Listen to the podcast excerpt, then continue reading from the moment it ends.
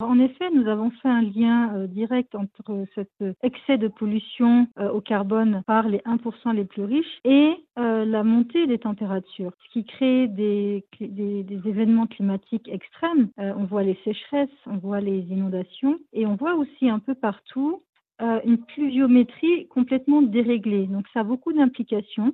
L'une des implications, c'est évidemment la montée de, de l'occurrence de certaines maladies.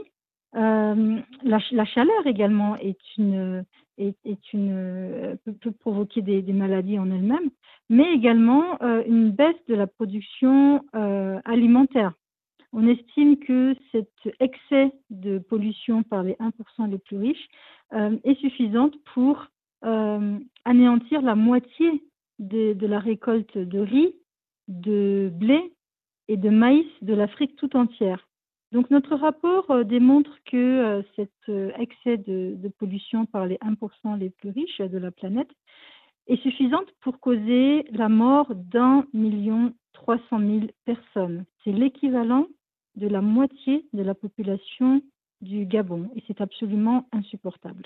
Euh, Oxfam propose de réduire significativement les inégalités grâce à une redistribution mondiale des revenus. Pourriez-vous nous expliquer comment cela pourrait être mis en œuvre? Évidemment, vous parlez d'inégalité et l'inégalité, elle elle est, visible à plusieurs niveaux, notamment euh, par rapport au fait que, vous vous en doutez bien, la majorité de ces super riches viennent des pays développés. Plus de 80% de ces super riches viennent des pays développés, mais euh, les communautés, les personnes qui subissent le plus les événements climatiques extrêmes viennent de pays en voie de développement qui ne contribuent pas ou qui contribuent très très peu ou très marginalement euh, à, à la pollution et au changement climatique. Et à l'intérieur de ces pays développés, c'est l'Afrique qui est la plus vulnérable. Vous savez qu'en Afrique, les températures augmentent plus vite. Euh, parmi les dix pays les plus vulnérables au changement climatique, sept sont en Afrique. Et à l'intérieur même de l'Afrique, les personnes les plus euh, touchées sont les personnes les plus économiquement vulnérables, euh, les communautés également, donc euh, les enfants, les femmes,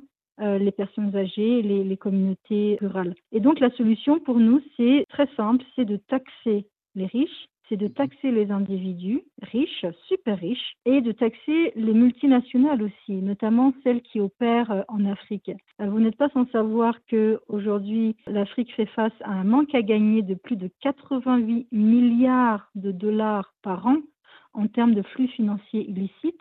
C'est-à-dire qu'on a des compagnies, des multinationales qui opèrent en Afrique et qui arrivent à échapper aux trésors nationaux et à rapatrier l'ensemble de leurs bénéfices dans leurs pays qui sont déjà développés.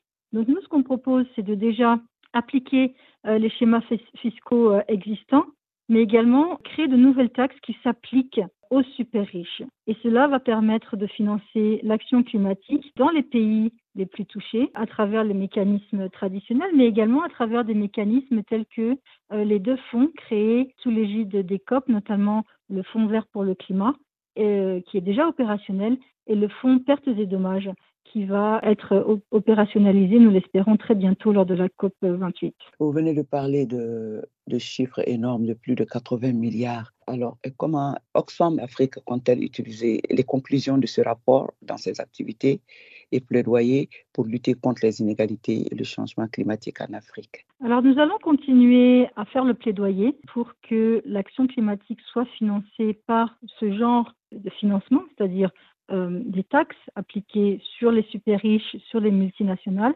et non pas un financement euh, basé sur, par exemple, une taxe globale. Je sais que les, chefs d'État africains euh, demandent à ce qu'une taxe globale soit appliquée sur les transports des biens et des marchandises, sur l'utilisation des hydrocarbures. Et pour nous, ce n'est pas une taxe équitable. C'est une taxe qui va créer encore plus d'inégalités parce qu'elle va affecter les prix des matières premières, les prix du transport des personnes. Elle va affecter disproportionnellement les plus vulnérables. Euh, nous allons continuer à faire le plaidoyer donc pour que ces fonds, notamment, soient, financés et pour qu'ils servent véritablement la justice climatique et non euh, des schémas économiques ou financiers euh, qui seraient à l'avantage de, certaines parties prenantes.